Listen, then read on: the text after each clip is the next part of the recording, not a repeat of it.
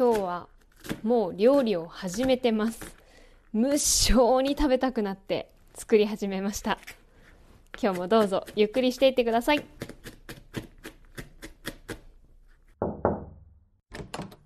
インドアナウンサー村雨美希のおうち時間。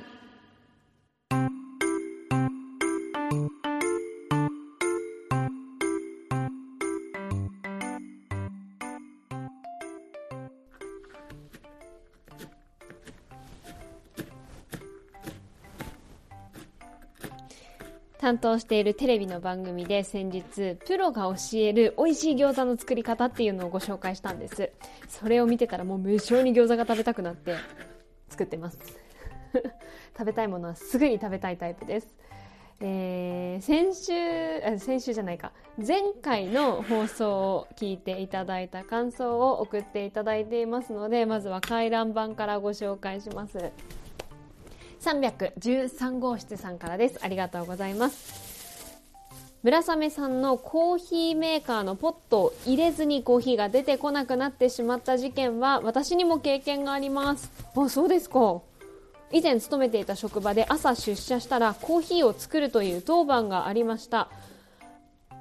同じ課の職員がポットを置き忘れたままコーヒーを作ってしまいそれに気づいた私がポットを急いで置いた時にたまったコーヒーが溢れてやけどをしてしまいました。ほらその時のことを思い出したので村雨さんがやけどをしていない様子なのか安心しましたといただきました。いや心配してくださってありがとうございます。やけど大丈夫でしたか？まあ、結構ねきっと前のことなんだと思うんですけれどもやけどの後ってね意外に治らないですよね。なんかちょっとフライパンでやけどしたとかあと私はヘアアイロンを使うのでたまにおでこをやけどすることがあるんですけど意外に跡が残ってしぶとかったりするんですよね。大丈夫でしたか、うん、同じ経験をされた方がいて驚きました。先週、まあ、コーヒーメーカーのトラブルもありましたけれどもあとは運転免許についてもお話ししたところしゅうちゃんさんからは私も今年運転免許の更新でした。警察署に更新の申し込みに行った時にその警察の方から聞きました。私はいつも通りの講習を受けましたと講習を事前にオンラインで受けられるというので私受けましたというお話をしたんですよね。あれがうん2週間前ですかねオンラインの講習を受けたの。まだその後行っていません更新には実際にあの効率的にはなりますけれども最終的には更新に行かなければいけないのでね今月中にどこか行かないと。でその運転免許の更新についてはえー、っと見ざる聞かざる食べらさるさんからです。個人的には見てほしいし聞いてほしいですけどね。運転免許の更新ですか。ペーパードライバーさんにおすすめの情報を一つ。運転免許の写真は好きなものを使えるって知ってた？試験場や免許センターで更新する人は意外と知らないんだよね。自分で好きな写真を持っていくので即日交付にはならないよ。後日取りに行くか郵送になるよ。私はいつも白黒写真にしているよ。特殊な車に乗ることが多いのでよく免許証を出すんだけどいい話のきっかけやネタになるよ。ペーパードライバーさんは身分証明に使う時の話題作りにいいかも。といただきました。すべての語尾がですね「えー、世にちっちゃい「お」だったりとか「かも」「も」にちっちゃい「お」っていう独特の語尾の「見ざる聞かざる食べらさるさん。そうなんですね。確かにあの更新のハガキよく見たら自分でその写真を持ち込むこともできますっていう風になってました。ただまあ即日交付にはなりませんよ。後日です。っていうことで。へえそれであればねもう絶対じもうこうバッチリ決まってる1枚を持っていくっていうこともできるんですね。ありがとうございます。そして、えー、前回右側に何が見えますかっていう質問に対して校舎やグラウンドですと答えてくださった豚丼姉さんからです。ありがとうございます。私の右側に見えるもの校舎やグラウンドのその詳細です。が娘の部活バドミントンのお迎えで車の中で待っている時に聞いています。やっぱりお子さんの何かね、部活などかなとは思いましたけれどもバドミントンをやってらっしゃるんですね。とかだから校舎やグラウンドの近くでへえ以前はただ待っているだけの時間があまり好きではなかったのですが村雨さんのおうち時間のおかげで今では我ながらいい時間の使い方をしているのしているなと自画自賛です。村雨さんの声を聞いていると心が落ち着き娘たちに穏やかに接している感じがする今日この頃です。本当ですか？嬉しいです。いいかもよ。いや使い方難しいねこれ。ありがとうございます。ぜひこれからも聞いてくれたら嬉しいよ。寒い時期になりますけれどもね。待ってる中、まあ、車とはいえ寒さもあると思いますので体に気をつけながらまた聞いてください。今私は種となるお肉を練っているところです。これはしっかり練った方が美味しいよとプロの方が教えてくださったのでもう早速実践してます。そのプロの方が教えてくれた美味しい餃子の作り方でポイントが3つあったんですよ。1つ目がまず肉の種に背脂、まあ、ラードとあとお砂糖を入れる。ちょっとですけどね。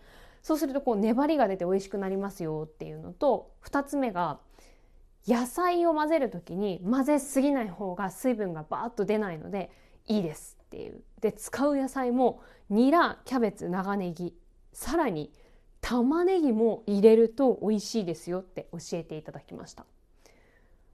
実家はもう肉とニラのみのねもうほんと肉ニラ餃子だったので野菜たっぷり入れるとねこうふわっとジューシーになって美味しいですよね。で3つ目最後のポイントが焼く時にあのお水入れて蒸すと思うんですけどその水を水ではなくてお湯、まあ、熱湯を入れて蒸すと美味しくなりますよって皮がもっちり仕上がりますっていうのを教えていただいたのでもう早速実践してみようと思って今作ってます。皆さん餃子の作り方でこだわりありますか？なかねなかなかこう時間がある時じゃないと平日は私は餃子は絶対作らないな。作り置きしておいて冷凍したものを焼くことはあるかもしれないですけど一から平日に餃子を焼く余裕は私はないです、え続いての回覧板がようそろうさんからです。久しぶりです。ありがとうございます。村ちゃんあめちゃん村雨ちゃんこんにちは。いろんな呼び方でありがとうございます。村雨さんが皆さんの回覧板を読むのを聞いているとありがとうございます。何々してくれると嬉しいですと言っていることがとても多いと感じます。いろんなことに感謝できることや嬉しいことを伝えられるって素晴らしいことだと思ってこちらもほっこりします。これからも楽しく聞かせてもらいますねといただきました。確かにそうかもしれません。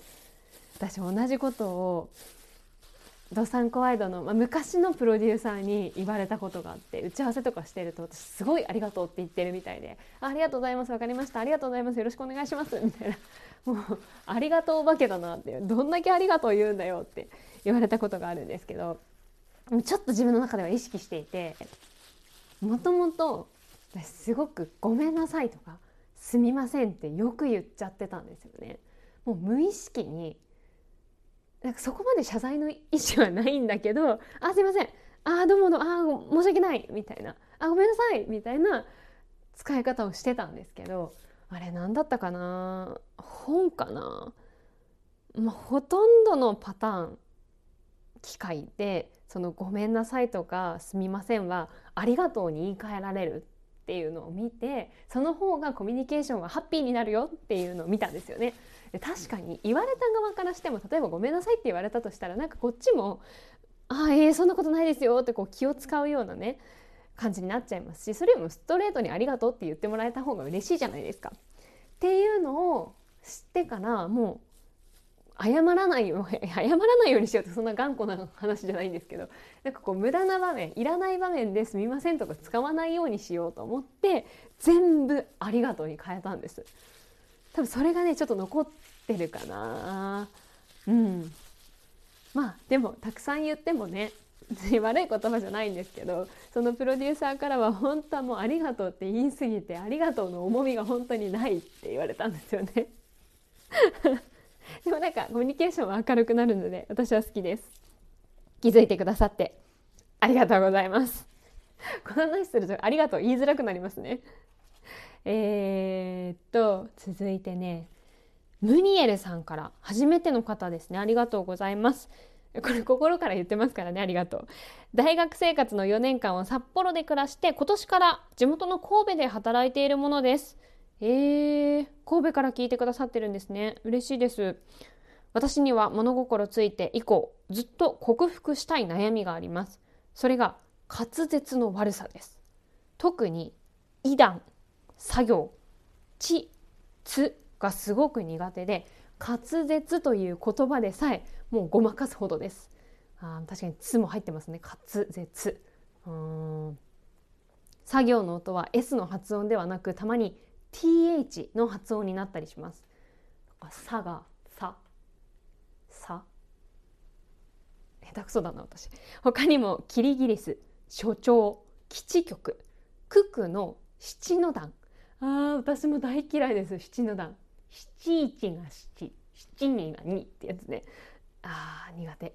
など言いにくい言葉は山ほどあってかれこれ22年間ごまかすテクニックを身につけて生きてきて生きてきてえ？生きてきました。ごめんなさい。もう滑舌とかの問題じゃない。文字が読めてない。すみません。ちゃんと書いてくださってるのに。生きてきてます。笑い。